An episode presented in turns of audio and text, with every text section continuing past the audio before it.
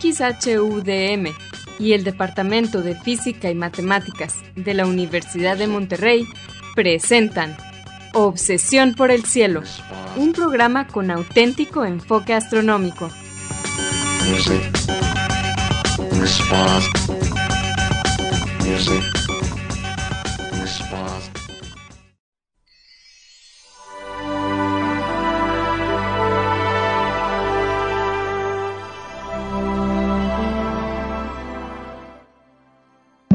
buenas tardes, sean todos bienvenidos a Obsesión por el Cielo, el único programa con enfoque astronómico y de exploración espacial en la ciudad de Monterrey y en la República Mexicana.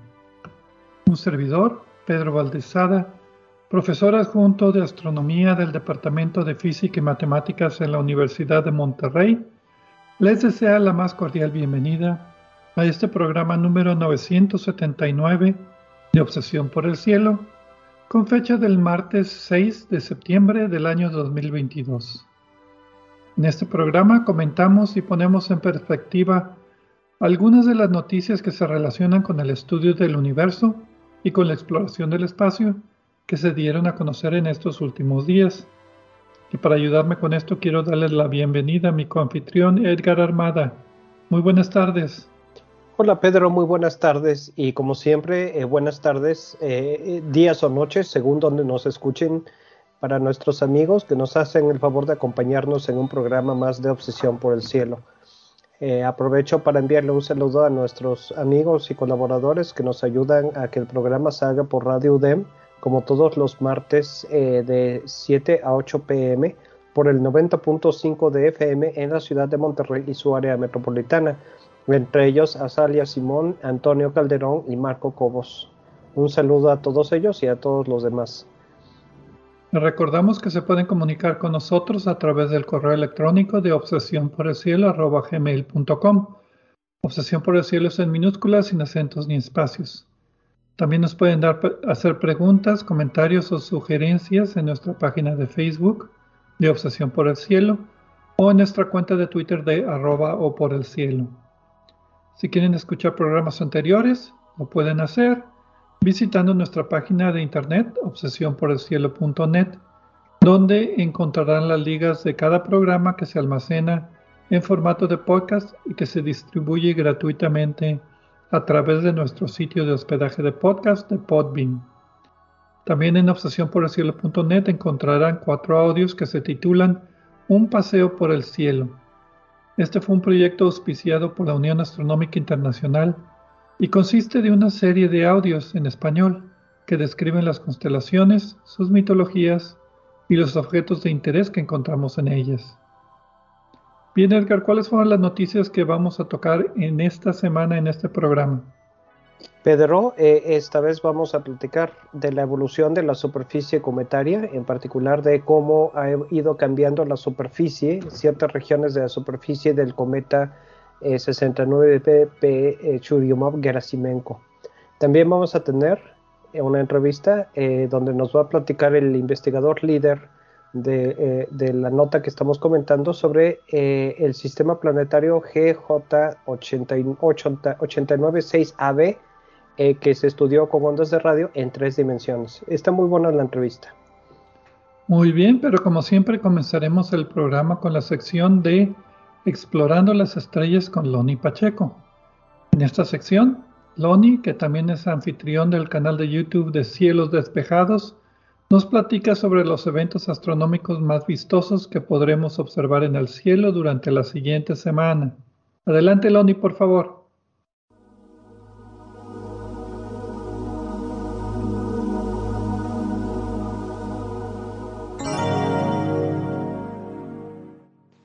Hola amigos, soy Pablo Loni Pacheco, instructor de astronomía en el Observatorio de las Termas de San Joaquín, donde me encuentran todos los fines de semana.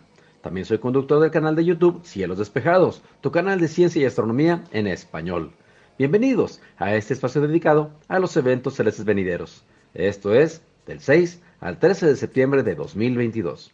Los horarios estarán dados en tiempo del centro, que es válido para Monterrey, Guadalajara y Ciudad de México. Este mes tenemos Feria de Planetas, al anochecer, a medianoche y de madrugada. antes de amanecer. Cada noche, desde las nueve y media de la noche, los planetas Júpiter y Saturno ofrecen un espectáculo para quienes tengan telescopio, pero es mejor esperar a observarlos después de la medianoche, porque a esa hora estarán más alejados del horizonte y generalmente la imagen es más nítida. Agosto y septiembre son los meses que tenemos más cerca de los dos planetas más grandes del sistema solar. Y si ponemos el despertador a las 6.40 de la mañana, podremos observar los dos planetas que ocupan las órbitas vecinas a la Tierra. Me refiero a Venus y Marte. Apenas sobre el horizonte oriente, Venus, el lucero de la mañana, que por el polvo cercano al horizonte se verá más amarillento o anaranjado. Y más arriba, por debajo de las Pléyades, el brillo y color inconfundible de Marte, que siempre se ve de color barro o melón. Si bien Venus presenta una atmósfera blanca, sin rasgos, Saturno, Júpiter y Marte sí muestran estructuras en su superficie, y cuantas más veces los observemos en nuestros telescopios, nuestra vista se agudizará para distinguir detalles cada vez más finos. No sean de los que piensan, ya lo vi, siempre será igual, porque les aseguro que no es así. Esta semana, la luna será visible cruzando el cielo entre las constelaciones Sagitarius, Capricornus, Aquarius y Piscis. La noche del miércoles 7 de septiembre la veremos al lado de Saturno, en la constelación de Capricornus, y el sábado 10 y domingo 11 cruzará el cielo acompañando a Júpiter en Piscis y Cetus, el monstruo marino. Mañana miércoles 7 y jueves 8 de septiembre, desde la 1 de la mañana y hasta que amanezca, vean a Marte deslizarse por un lado de las Yades, las estrellas que marcan la cabeza de Taurus. El martes 6 de septiembre es cuando veremos a Marte aparentemente más cerca de la estrella Aldebarán, la más brillante de Taurus y que también presenta un aspecto cálido, puesto que es una estrella gigante roja. En tiempo universal, la conjunción de Marte con Aldebarán acontecerá el 6 de septiembre a las 21.30 horas, con una separación angular aparente de 4.3 grados. El miércoles 7 de septiembre, la Luna estará en el extremo más cercano de su órbita, en el perigeo, a una distancia de 364.000 kilómetros de la Tierra, así que no les extraña verla más grande que de costumbre. En tiempo universal, el perigeo acontecerá el 7 de septiembre a las 18.17 horas. Si observan algún meteoro alrededor de la madrugada del jueves 8 de septiembre, es posible que se trate de la lluvia de meteoros delta aurígidas. Esta lluvia es poco conocida, pues a lo mucho ofrece aproximadamente 6 meteoros por hora, muy veloces, cruzando el cielo a 64 kilómetros por segundo. En el noreste de México se empiezan a observar desde la noche anterior, el miércoles 7 de septiembre, desde las 11.45 de la noche, y siguen visibles el resto de la madrugada. La actividad de las delta aurígidas se extiende entre el 5 de septiembre y el 10 de octubre. La noche del miércoles 7 de septiembre y madrugada del 8 veremos a la luna al lado de Saturno.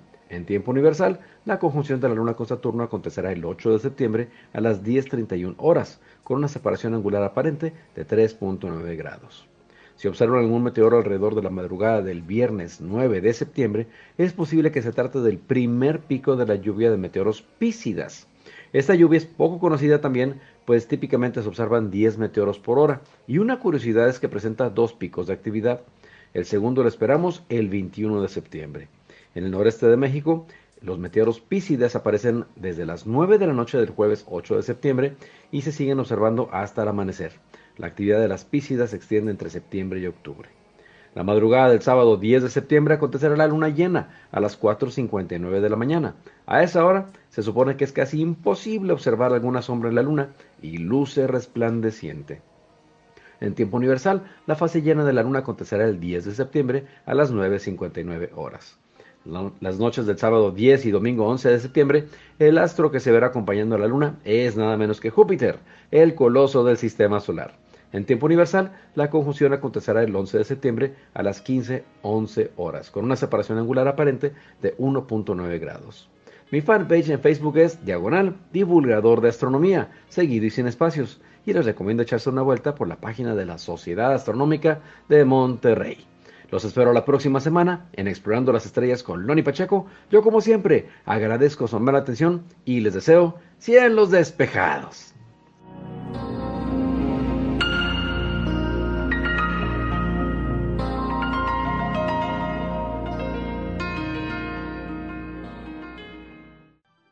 Muchas gracias, Loni, por las efemérides astronómicas de esta semana. Y pues bien, este programa que es el primero del mes, estamos tratando de traer de nuevo los premios de obsesión por el cielo. a las noticias astronómicas del mes. En este caso tendremos el premio Constelación y el premio Movimiento Retrógrado, a las noticias más relevantes y menos relevantes de la astronomía que se dieron a conocer en estas últimas semanas. Y pues bien, Edgar, el premio Constelación a la mejor noticia de astronomía, ¿a quién se lo damos? Fascinating. Obi-Wan has taught you well. Pedro, esta edición del premio Constelación, aunque seguramente alguien va a pensar que ya les dimos muchos premios, se los doy a eh, uno de los primeros estudios ya aplicados hechos con el telescopio espacial James Webb.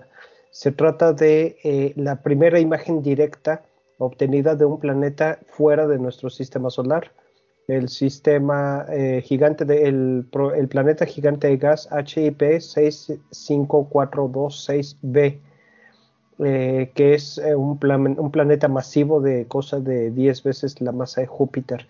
El premio va para la Universidad de Exeter y su grupo que tienen las primeras imágenes de este planeta. Y me gusta esta noticia, aunque digo, ya hemos mencionado muchas cosas del telescopio Webb porque esto es algo que yo, eh, yo, yo, estaba esperando desde que se anunció el proyecto. Esto era lo que, lo, que yo quería ver y me da mucho gusto eh, por fin verlo. Eh, por separado, pero en complemento, también yo creo que lo mismo sucede con las fotos de la, llamada galaxia fantasma, que muestra muchas, muchos filamentos de material en el núcleo de, la, de, de una galaxia que se, se fotografió por allí, también con el web. Eh, esto no es tan interesante para mí, pero yo sé que los que estudian estructura y evolución galáctica están muy contentos con esto. Yo pensé que se lo ibas a dar a la misión Artemis, al lanzamiento del cohete Artemis. Lo pensé, pero pues eh, eso como, es como no se lanzó. una cosa muy, muy, muy a largo plazo, ¿no? Y podía suceder o podía no suceder. Y además, eh, también para mí eh, esto es un poco más de astronomía, esta noticia del web, que la otra que es más bien de exploración del espacio, que también es tema de este programa, pero me gustó más esta. Muy bien. Y pues bueno, ahora toca otorgar el premio Movimiento Retrógrado a la noticia astronómica menos relevante del mes de, que fue agosto del 2022. Illogical. Don't make me destroy you. En esta ocasión se lo vamos a dar a la compañía AST Space Mobile. ¿Por qué? Porque está, va a lanzar 100 satélites de comunicación celular, comunicación celular directa sin antenas, o sea, con tu con tu, con, con tu celular directo a comunicación satelital. Eh, se llaman Bluebirds y van a lanzar su primero Blue Walker 3 ¿Por qué le estoy dando el premio? Porque pues se acuerdan que SpaceX, bueno, tiene está lanzando muchos, muchos satélites Starlink que están contaminando el espacio visible desde la Tierra, pues bueno, estos satélites de comunicaciones son antenas de 64 metros cuadrados, o sea, son enormes y no han tomado ninguna precaución para evitar el reflejo de la luz. Se me, hace que va a ser otro caso así como los, um, los satélites iridios, si te acuerdas de ellos. Sí.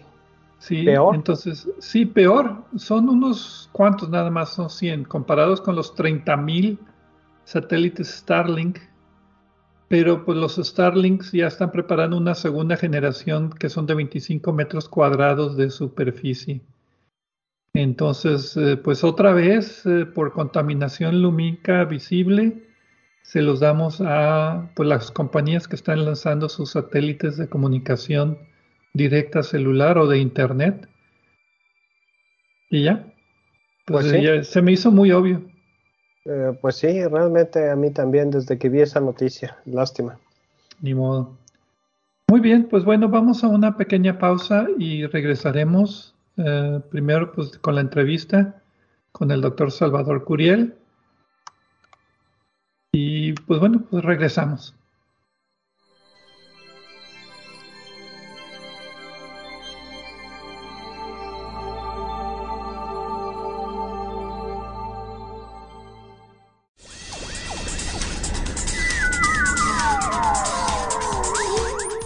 Sigue explorando el cielo con nosotros. En un momento continuamos.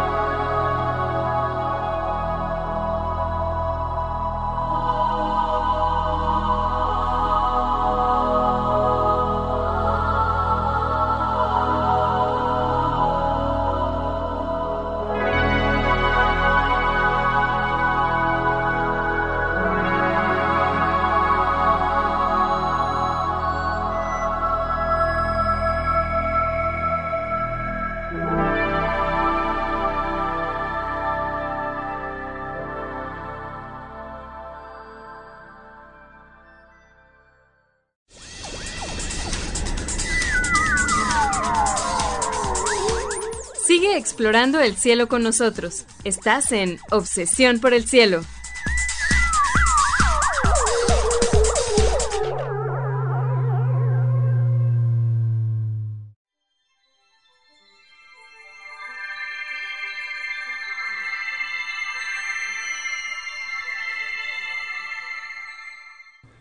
Regresamos a Obsesión por el Cielo con las noticias astronómicas de la semana. En la primera parte del programa, Loni Pacheco nos compartió sus efemérides astronómicas y también Edgar Armada y un servidor, Pedro Valdés, otorgamos los premios Constelación a la mejor noticia astronómica del mes y Movimiento Retrógrado a la noticia astronómica menos relevante del mes. Y bien, ahora vamos a la sección de noticias de esta semana y la primera noticia trata sobre el descubrimiento de un nuevo exoplaneta por un método que no, no, no, hemos hablado mucho de él aquí en Obsesión por el Cielo, que se llama el método de astrometría. Pero para hablarnos de este artículo tenemos a el autor principal, el doctor Salvador Curiel Ramírez, nació en la Ciudad de México y cursó sus estudios de licenciatura y posgrado en la Facultad de Ciencias de la Universidad Nacional Autónoma de México. Obtuvo su doctorado en el Centro Harvard Smithsoniano para Astrofísica en la ciudad de Cambridge, en Massachusetts, donde también hizo una, estancia de investigación, una estancia postdoctoral, y desde, y desde 1995 es investigador titular en el Instituto de Astronomía de la UNAM.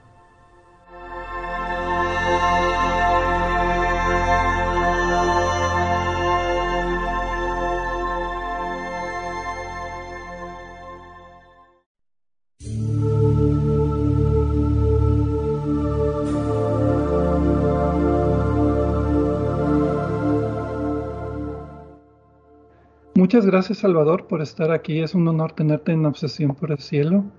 Muchas gracias por dedicarnos estos minutos para explicar el artículo acerca del descubrimiento de un nuevo exoplaneta por un método, digamos, inusual. Pues muchísimas gracias por la invitación, Pedro. Digo, es un placer estar aquí contigo. Gracias. Pues, aquí podemos platicar sobre qué es lo que estamos trabajando. Bueno, el título de la publicación es Arquitectura orbital de tres dimensiones de un sistema enano binario y su compañero planetario. Salió en Astrophysical Journal el primero de septiembre. Está libremente disponible el que quiera. Vamos a poner la liga en las notas del programa para el que quiera accesar el artículo. Y los autores son el doctor Salvador Curia Ramírez, aquí del Instituto de Astronomía de la Universidad Nacional Autónoma de México, Gisela Ortiz León, también del Instituto de Astronomía y del Instituto Max Planck para Radioastronomía. Emi Midosevsky, ahí me corrige si lo dije mal. No, está bien. Del Observatorio Nacional de Radioastronomía en los Estados Unidos. Y Joel Sánchez Bermúdez del Instituto de Astronomía también de la UNAM. Y pues nos podría resumir el artículo en sí de cómo descubrieron el exoplaneta. O la historia, no sé, lo que te sientes más, más a gusto. Este, pues tal vez eh, sería mejor empezar con qué es la técnica de astrometría, porque es, como dices, es inusual, es hasta ahora no ha salido casi en las noticias. Entonces es, la gente no conoce esta técnica. Entonces, nada más para como referencia, astrometría lo que significa es medir la posición de las estrellas con muy alta precisión. Entonces, usando observaciones multiépoca, o sea, tomando muchas observaciones, podemos ver cómo se mueven las estrellas en el cielo. Entonces, ya que tenemos muchas observaciones y sabemos la posición precisa de, de la estrella, entonces proponemos un modelo que nos trate de, nos ayude a explicar ese, ese movimiento. Entonces ahí entran tres partes, que son movimientos propios, algo que es aparente, pero que también digo es observable, que se llama paralaje, la paralaje de la estrella. Y luego, si tiene compañeras, entonces la estrella se va a mover en una órbita alrededor del centro de masa debido al jalón gravitacional de las compañeras. Entonces tenemos que incluir todas estas componentes en el modelo para tratar de ajustar el, el, cambio de posición de la estrella en el cielo como función del tiempo.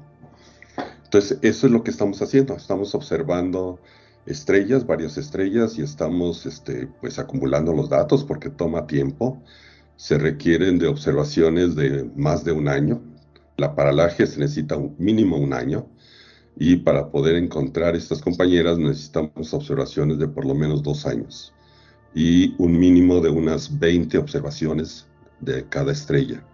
Entonces, es mucha paciencia estar observando y ya que tenemos suficientes datos, entonces empezar a buscar las posibles compañeras. Ahora, este, este, este desplazamiento en la esfera celeste es mínimo, ¿no? Es, es, no es perceptible a ojo humano para principiar ni con telescopios normales.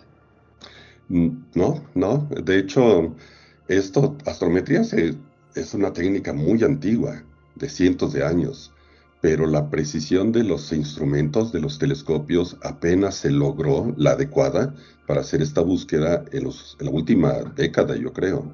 Entonces, apenas hace unos años la gente empezó a buscar compañeras usando astrometría y se han encontrado unas pocas candidatas, pero no es seguro porque la técnica ha sido difícil de desarrollar, ha sido difícil de implementar y entonces en algunos de estos casos se ha demostrado que no son reales. Entonces aquí es donde aparece Gaia, que esto yo creo que sí es noticia. Gaia ya lleva más de seis años en el espacio observando Gaia está dedicado, este satélite está dedicado a astrometría, pura astrometría. Entonces miden la posición de miles de millones de estrellas todo el tiempo. Y entonces están acumulando datos de los 6, 7 años que ya lleva funcionando y se espera que acumule hasta del orden de 10 años. Entonces se espera que con Gaia, y tiene una muy buena precisión, que es del orden de, se espera que llegue a una precisión de unos 20, 30 microsegundos de arco. Sí, en, eh, en, Obsesión por el Cielo tenemos un programa, un podcast separado que se llama Obsesión por el Cielo, punto focal, donde nos enfocamos precisamente. Y en agosto primero tuvimos un programa de dos horas hablando de Gaia precisamente, completo. Entonces, eh, todos los descubrimientos que ya se han derivado de estas observaciones posicionales ya es increíble. ¿Utilizaron datos del Gaia? No. Este, mi, interés originalmente surgió de cuando supe de Gaia y, que se iba a poner en órbita, entonces yo quise entrar a eso, yo quise hacer algo distinto, no meterme a tránsito, que de hecho ya había hecho algunas cosas de tránsito, también unas cosas de velocidad radial, tengo, este, escribí códigos para poder eh, aplicar en esas técnicas, pero yo quería hacer algo distinto. Entonces dije, Gaia, perfecto, Gaia. Pero entonces me di cuenta que pues, tenía que esperarme algunos años para obtener los datos. Entonces este, dije, bueno, ¿qué hago mientras estos años pues, no puedo estar ahí sentado? Me, adelanto a Gaia. Sí, me adelanto a Gaia. Entonces me acordé de que mi origen, astronómicamente hablando, es radioastronomía. Y hay, hay, instrumentos en radioastronomía, son interferómetros, que tienen muy alta precisión y muy alta resolución angular. Entonces hay dos instrumentos de estos en el mundo, uno europeo y uno que pertenece a Estados Unidos. Y yo en el pasado ya había usado el, eh, el que está en Estados Unidos, de hecho los dos ya los he usado, pero más el de Estados Unidos, que es el Very Long Baseline Array, el BLBA. Entonces, con este telescopio o radiointerferómetro, se tiene una precisión, una resolución angular del orden de un milisegundo de arco y una precisión que es del orden de unos 20, 30 microsegundos de arco. Entonces, eso nos pone ya en buena posición para poder buscar posibles compañeras. Y en las últimas décadas pues, hay un grupo en Morelia que estuvo utilizando este instrumento para poder medir la paralaje, les interesaba la distancia para poder determinar la distancia a regiones de formación estelar. Entonces ya tenían años trabajando en esto. Entonces me acordé de todo eso, que yo ya había usado este instrumento y que hay gente que pues, se ha vuelto experta en astrometría con este eh, interferómetro. Y entonces pues busqué colaboración con ellos y de hecho Gisela Ortiz León, ella estaba en aquel momento, hace unos siete años, seis, siete años, estaba este, terminando su tesis de doctorado con astrometría con el BLBA. Entonces la invité a participar y me dijo que sí. Entonces ya empezamos a trabajar juntos. Luego invité a Amy, que ella es experta en este, con este instrumento y en astrometría, y ella de hecho trabaja en ese observatorio. Entonces también quiso participar. Luego invité a Rosa, Rosa Torres, que está en Guadalajara, ella también salió del grupo de Morelia. Entonces ahí formamos el primer grupo, éramos cuatro personas. Y entonces empezamos a buscar, de conseguir datos, que no fue nada fácil, porque pues, no somos el primer grupo que busca exoplanetas usando el BLBA. Entonces, pues la, la gente del, del pues, decía, es que eso no se puede hacer en este momento, hay que esperar a los telescopios de nueva generación. Pero estuvimos insistiendo, insistiendo, insistiendo hasta que por fin yo creo que dijeron, está bien, está bien, ahí les va un poco de tiempo, a ver qué hacen. Entonces, total, conseguimos un poco de tiempo y encontramos dos enanas marrón girando alrededor de una estrella tipo Tetauri. Entonces ahí demostramos que, que, conocemos la técnica, que somos capaces de usar el telescopio y que tenemos los, este, el software necesario, los programas de cómputo necesarios para poder hacer la búsqueda de los exoplanetas. Y ahí empezamos. Y en el artículo hablan en particular de este sistema GJ896AB. Y ah. sí, y ¿cómo, ¿cómo, fue sorpresa el que tuvieron? Es un sistema binario, son dos enanas rojas orbitándose una a la otra ¿Se pueden ver con telescopio? O sea, con un telescopio se pueden resolver las dos estrellas. Eh, sí, sí, sí, tienen una separación del orden de 5 segundos de arco. Entonces sí es una binaria normal. Sí, de hecho eso fue una ventaja y una desventaja. una desventaja al principio porque pues la técnica la teníamos ya hecha para buscar compañeras alrededor de estrellas solas. Entonces yo al principio pensé que la contribución de la secundaria, de la estrella secundaria, no iba a ser muy importante, entonces que no nos teníamos que preocupar. Pero ya que vi los datos y vi los residuos, me di cuenta que pues no, la contribución de la secundaria era importante. Entonces esto complicó todo, porque si encontramos además ahí como la órbita de la secundaria es del orden de 229 años no, pues no se pueden esperar tanto. Pues no, entonces, entonces lo que, ahí lo que se hace, o lo que hice, fue ajustar una parábola a esta contribución de la secundaria. Y entonces vi los residuos y vi que había señales de una posible compañera compacta, muy alrededor de la estrella. Entonces hice todo el trabajo y vi que era una compañera planetaria, tipo ah. La masa era ya no de una estrella, sino de un planeta. Exacto, del orden de dos veces la masa de Júpiter. Pero entonces, claro, como es la primera vez que se encuentra un planeta usando esta técnica en un sistema binario, entonces enseguida pensé, los árbitros me van a hacer pedazos, van a decir, eso no es posible porque pues, la contribución de la secundaria afecta el ajuste, entonces no es real, no puede ser real. Entonces me adelanté a eso, dije, bueno, si se puede observar el sistema binario, tiene que haber gente que la haya estado observando durante un buen rato. Y, afortunadamente encontré un catálogo que tenía una acumulación de datos de más de 80 años de este sistema binario. De posiciones. De, posiciones relativas de la secundaria con respecto a la primaria. Ah, ok. Entonces ya tenías una base para la, la órbita de la otra estrella ya más amplia. Exactamente. Entonces ahí pues tuve que buscar la manera de combinar las dos órbitas del sistema binario y del planeta alrededor de la estrella. Entonces ahí tuve que escribir nuevos códigos para poder tomar en cuenta todo eso. Porque ahora este son dos estrellas y un planeta y todas interaccionan gravitacionalmente. Exactamente. Y todas hacen que el movimiento aparente eh, varíe un poquito. O sea, no, no es una línea recta el movimiento propio. No, en el cielo. está el paralaje y además está el, efecto de un planetita alrededor de una de las estrellas. Sí, porque ahora tienes una combinación de muchas cosas. El sistema binario tiene un centro de masa. Entonces el sistema binario se está moviendo con una cierta velocidad debido a ese, eh, eh, en ese, con el centro de masa. Entonces, las dos estrellas giran alrededor del centro de masa y se mueven en el espacio con movimientos propios.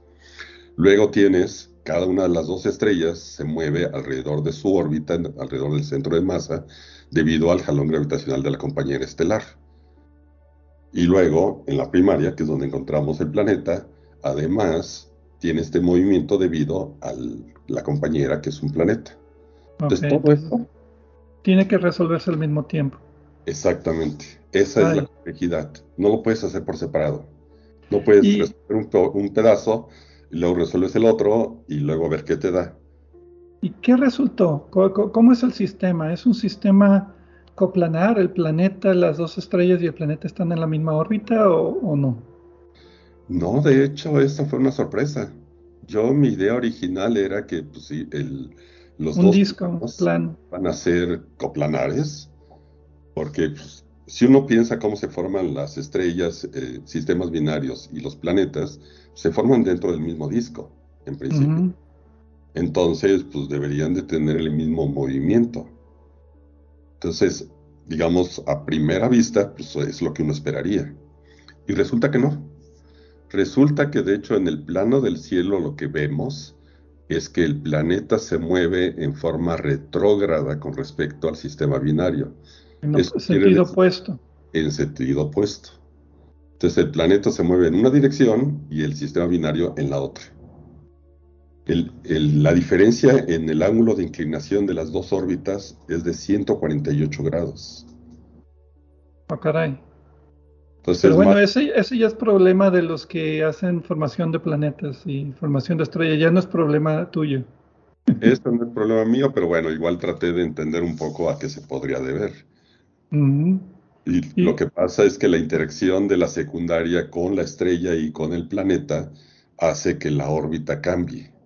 De hecho, ah, es un sistema dinámico. La, el movimiento orbital, tanto de la secundaria como del planeta, cambia con el tiempo. Pero estamos hablando de tiempos de cientos de miles de años o, digamos, cosas así muy largas. Por eso lo que nosotros vemos es como una especie de fotografía de cómo está en este momento las órbitas de los dos, del planeta y del sistema binario. Okay. Entonces en este momento están la órbita retrógrada, una cierta pero, inclinación. Pero cambia la inclinación, cambia la, también cambia la distancia de la órbita del planeta.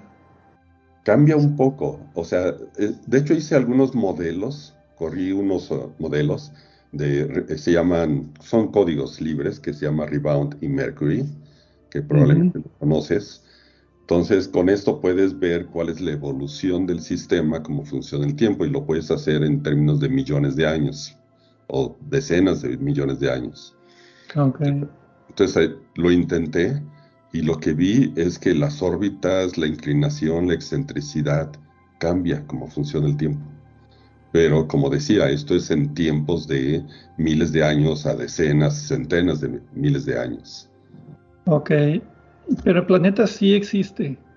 ¿Qué, qué, qué apostarías? ¿Apostarías tu carro a que sí existe? ¿Tu casa? ¿Uno de tus hijos? ¿Estás seguro? Porque es, es, un método indirecto. No tan lejos como para apostar a la familia, pero eh, el auto eh, lo pensaría, digamos. Pero estoy convencido de que el planeta existe, que lo hice de varias maneras, no fue una sola manera. Sin usar la binaria, encontré el planeta. Tomando en cuenta la binaria, encontré exactamente el mismo planeta con la misma órbita, dentro de los errores. Desarrollé otro código porque el árbitro del artículo me dijo, no, no, no, no, ustedes no usan MCMC, por lo tanto, no me lo puedo creer. Pasa es que hay códigos que ahora se usan muchísimo en, búsqueda de planetas, que son, usan este, estadística bayesiana, y que toda la gente quiere usar eso. Entonces hay personas que si no lo haces con MCMC, con estadística bayesiana, no se lo creen. Y con eso también salió. Tuve que desarrollar un código usando estadística bayesiana, mostrar cómo son eh, los ajustes, la estadística de los ajustes y todo esto, y sigue estando ahí el planeta. Entonces, hasta ahora no he encontrado algo que me haga dudar de la existencia del planeta. Bueno. Y a futuro, entonces, ya para terminar, eh, más observaciones. ¿Tienes algún otro planeta escondidito por ahí en algún otro sistema? ¿No lo puedes decir? Eh, digamos que esto lleva ya algunos años, pero como decía, esto es muy lento, hay que tener mucha paciencia. En este momento estamos observando del orden de 10 estrellas. Todas cercanas a la Tierra, esta era 20 años luz, algo así. El método funciona mejor cuando las estrellas están más cerca. Sí, entonces digamos que la mayoría de las estrellas que estábamos observando están más cerca de 30 años luz. No, es cierto. Está más cerca que 30 parsecs, entonces... Este, 100 años luz. Ah, más cerca que 100 años luz. Pero digamos, hay algunas que están inclusive a un poquito más de 10 años luz, o sea, dentro de ese, ese, rango.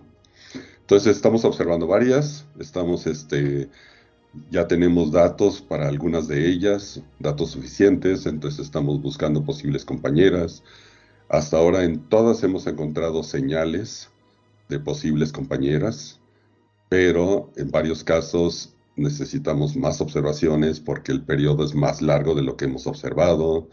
O sea, estamos en eso.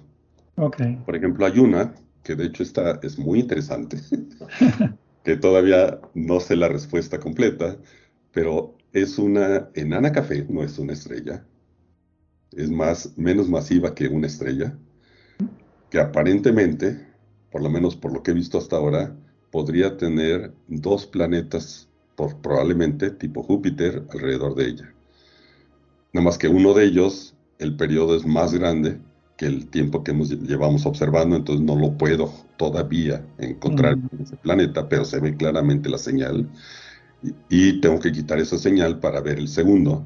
Y ese segundo parece ser de una masa de Júpiter. Y esos planetas pues serían... ¿Ya había abierto planeta, había habido descubrimientos de planetas alrededor de enanas cafés? No que yo sepa. Ah, bueno, pues cuando salga el artículo te volveremos a llamar otra vez.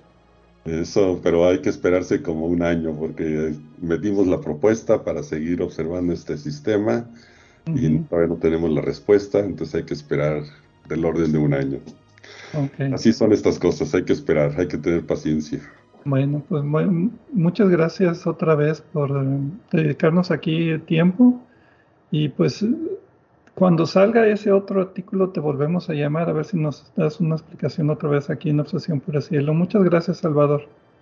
Pues claro que sí, con mucho gusto. Cuando gusten, aquí estoy. Gracias.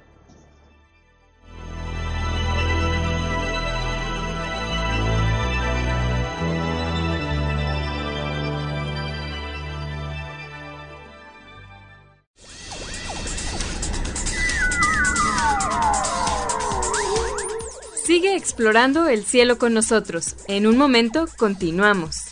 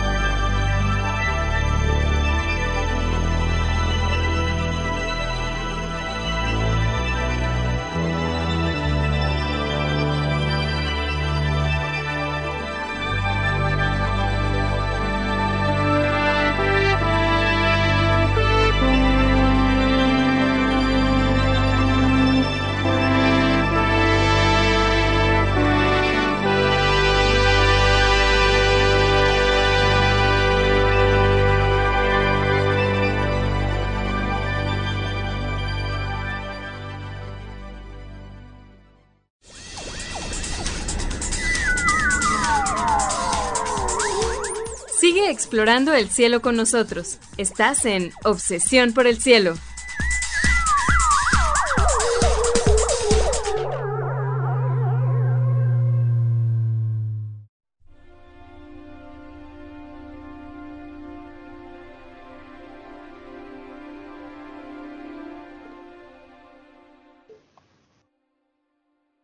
Regresamos a Obsesión por el Cielo con las noticias astronómicas de la semana un servidor Pedro Valdés y Edgar Armada. Pues vamos a hablar ahora acerca de los cambios en la estructura de la superficie de un cometa, un estudio que se acaba de publicar acerca de esto. El título de la publicación es Evolución de cambios a gran escala influenciados topográficamente en la región Imhotep del cometa 67P Churyumov-Gerasimenko Salió en, la revista Planetary Science Journal el 16 de agosto del 2022. Está libremente a disposición de cualquier persona que quiera leerlo. la liga va a estar en las notas del programa, como siempre.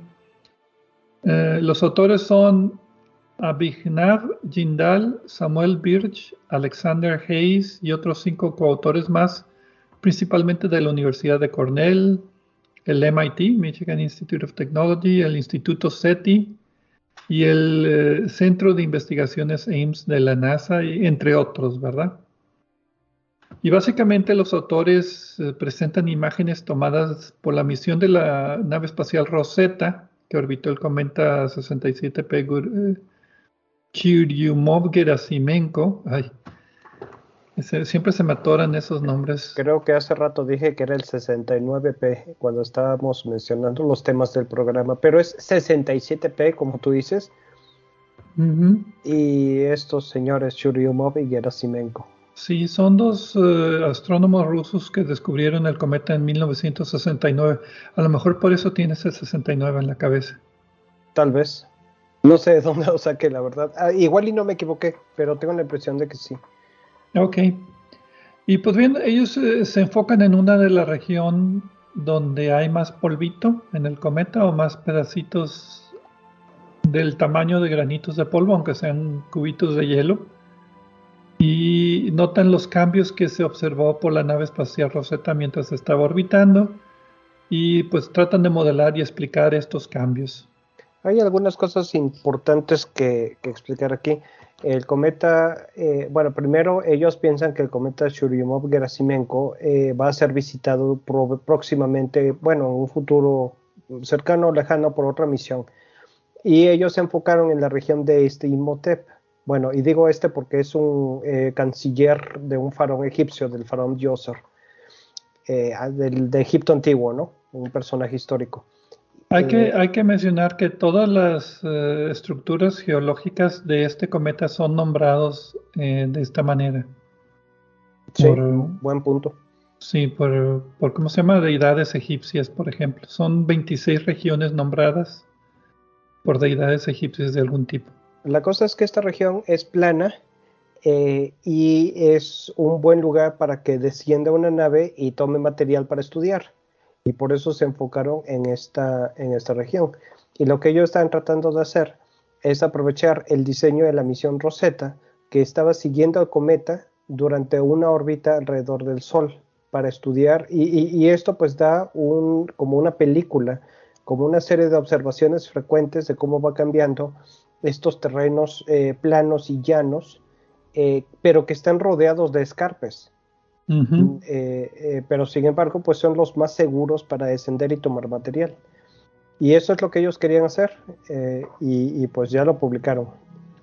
La misión Rosetta fue lanzada en, ah, en, el año 2004. Tenemos un programa de obsesión por el cielo, el número 592, sobre esta misión. Eh, llegó al cometa en el 2014, lo estudió por un año y medio más o menos antes de que lo aterrizaran en el cometa. También hay que recordar que tenía una sonda llamada Philae que la lanzó y que trató de, anclarse al cometa, pero pues rebotó, ¿no? Las, anclas fallaron, rebotó y se escondió en uno de, estos eh, escarpes, una de estas grietas. Pero nos trajo muchas imágenes eh, del cometa por mucho tiempo cerca del perihelio, que es cuando suceden más cambios en los cometas, y por eso pudieron estudiar esta superficie con el tiempo, cómo cambiaba conforme el cometa perdía material de estar calentado.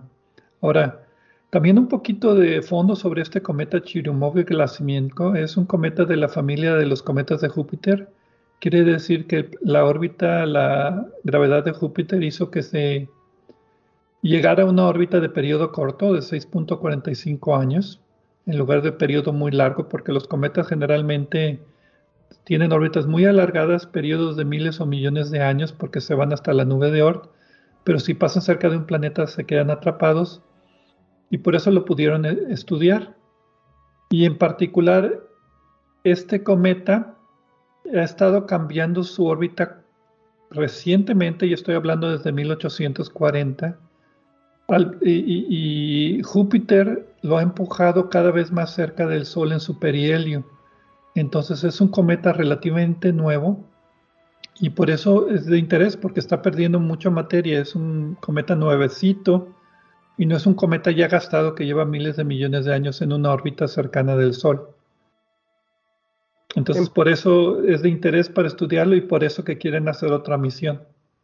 Sí, la conclusión eh, principal eh, en versión corta de los autores es que la topografía, eh, bueno, aunque estas regiones como Imhotep tienen una superficie uniforme, en realidad tienen bastante actividad y esto lo ejemplifican en el estudio con varias imágenes donde muestran los efectos de esta actividad a través del tiempo.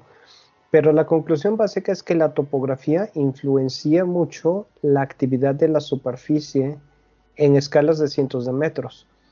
Eh, y el principal impulsor de esta actividad eh, es la sublimación de material lo cual determinan con los modelos termales de emisión de, material del, cometa según la radiación y la temperatura que, tiene. Eh, en particular, también estos terrenos están cubiertos de material eh, que tiene partículas más o menos de escala de centímetros en cuanto a su medida. Eh, y esto también es importante porque entre estas partículas se pueden depositar otros materiales más finos o fluidos que modifican la, fluide, la fluidificación y el proceso de sublimación, ¿no? Sí. Se me hizo un poquito sospechoso que estudiaran las regiones planas, porque básicamente esas son las regiones más fáciles de estudiar.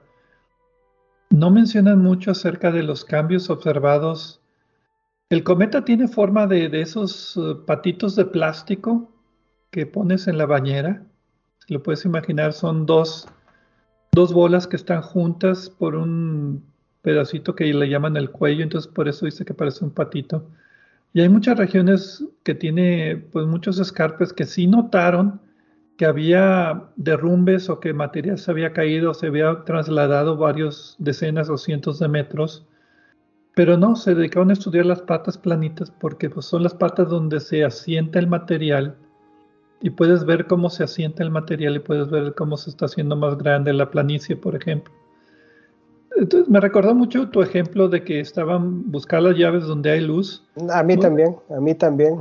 No sé, creo que fue tu ejemplo, pero yo, yo, yo mencioné la idea y tú pusiste el ejemplo. Si quieres, repítelo para que sepan de qué estamos hablando. Sí, de que si se te pierden las luces, vas las llaves del carro, vas a buscarlas donde hay luz, no donde no hay luz, aunque la probabilidad de que se pierdan donde no hay luces puede ser hasta mayor. Pero pues ahí no puedes buscar, entonces estás buscando donde es más fácil buscar. Entonces, eh, aquí es algo parecido, estudiaron lo que pues era obvio que iba a ser más fácil que cambiara. Sí, y yo le veo un problema a la premisa de que, eh, bueno, sí es cierto que estos lugares son muy buenos y muy facilitos para ir por material. Pregúntenle a la nave Files si no, que todavía está ahí atorada en algún lugar. Pero eh, el punto es que eso automáticamente nos va a dar material de cierto tipo, que es el que está en estas regiones. Y lo ideal sería tener material de varias regiones para poder eh, caracterizarlo y entender sus diferencias, ¿no? Entonces me vino a la mente, no con, no con tu ejemplo, pero me vino a, mente, a la mente la, selectividad de, y la, posible inconveniencia de concentrarse en estas regiones y, e ignorando las otras, ¿no?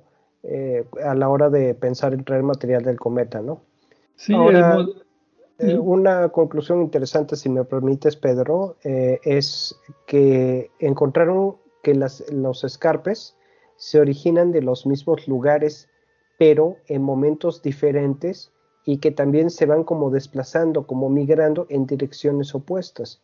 Y ellos piensan que esta actividad es porque eh, el terreno subyacente, el, terreno, mantiene una memoria de los ciclos anteriores de erosión y depósito de materiales eh, que, se almacena, digamos, en debajo de la superficie por la, por la forma en la que se va volatilizando el material.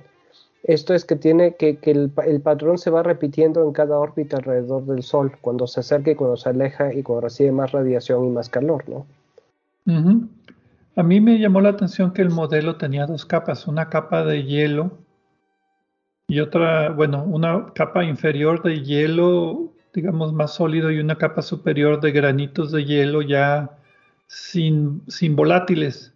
La idea es que el modelo sería una capa del cometa y después la capita de depósito de polvitos que ya perdieron mucho material volátil como dióxido de carbono, por ejemplo, y nada más es hielito de agua.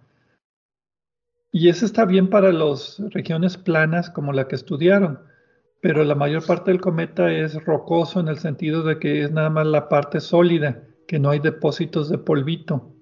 Estos se depositan nada más en las zonas más calmaditas. Y, entonces ahí sería diferente la dinámica si, por ejemplo, se desprende una, una cara de un, de, un, de un acantilado, por ejemplo, pues liberaría mucha materia y se iría directo a polvito esa materia. ¿Sí me explico? O sea, como que era representativo nada más del área que estudiaron y no del todo el cometa. Y a mí me parece un poco probable que este material se acumule en las mismas capas en las laderas de los escarpes. Eh, su modelo aparentemente no vi, no, no, los, no me puse a ver las ecuaciones exactamente que decían, pero el concepto básico sugiere que su modelo funciona con eso y explica lo que se está viendo. Pero me queda la duda de si ese comportamiento es lo que realmente está sucediendo o simplemente es otra cosa distinta que se comporte de la misma manera, ¿no? Pero que después a la hora de usar el modelo para explicar otras cosas pueda traer problemas, ¿no? Pues sí. Pero bueno, ya habremos, tendremos que ver si volvemos a visitar el cometa en una futura misión espacial. Pues sí, está cerca, es la ventaja que tiene. Sí. Y pues bueno, con esto terminamos esta noticia y terminamos el programa de esta semana de Obsesión por el Cielo. Muchas gracias a todos por escucharnos en esta semana y nos vemos la próxima.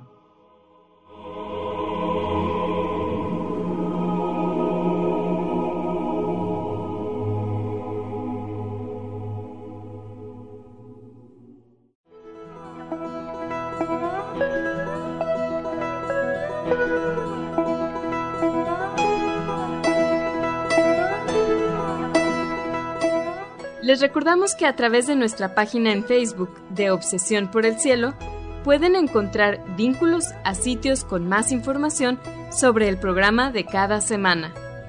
También pueden sugerir temas, hacernos preguntas de astronomía y encontrar los podcasts de cada programa. Gracias por acompañarnos en una edición más de Obsesión por el Cielo.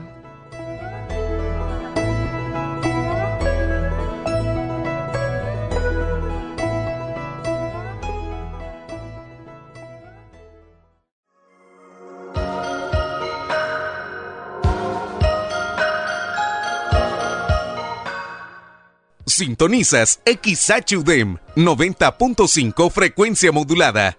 3000 watts de potencia. Transmitiendo desde el Laboratorio de Medios de la Universidad de Monterrey. Avenida Morones Prieto 4500 Poniente, Colonia Jesús M. Garza, San Pedro Garza García, Nuevo León, México.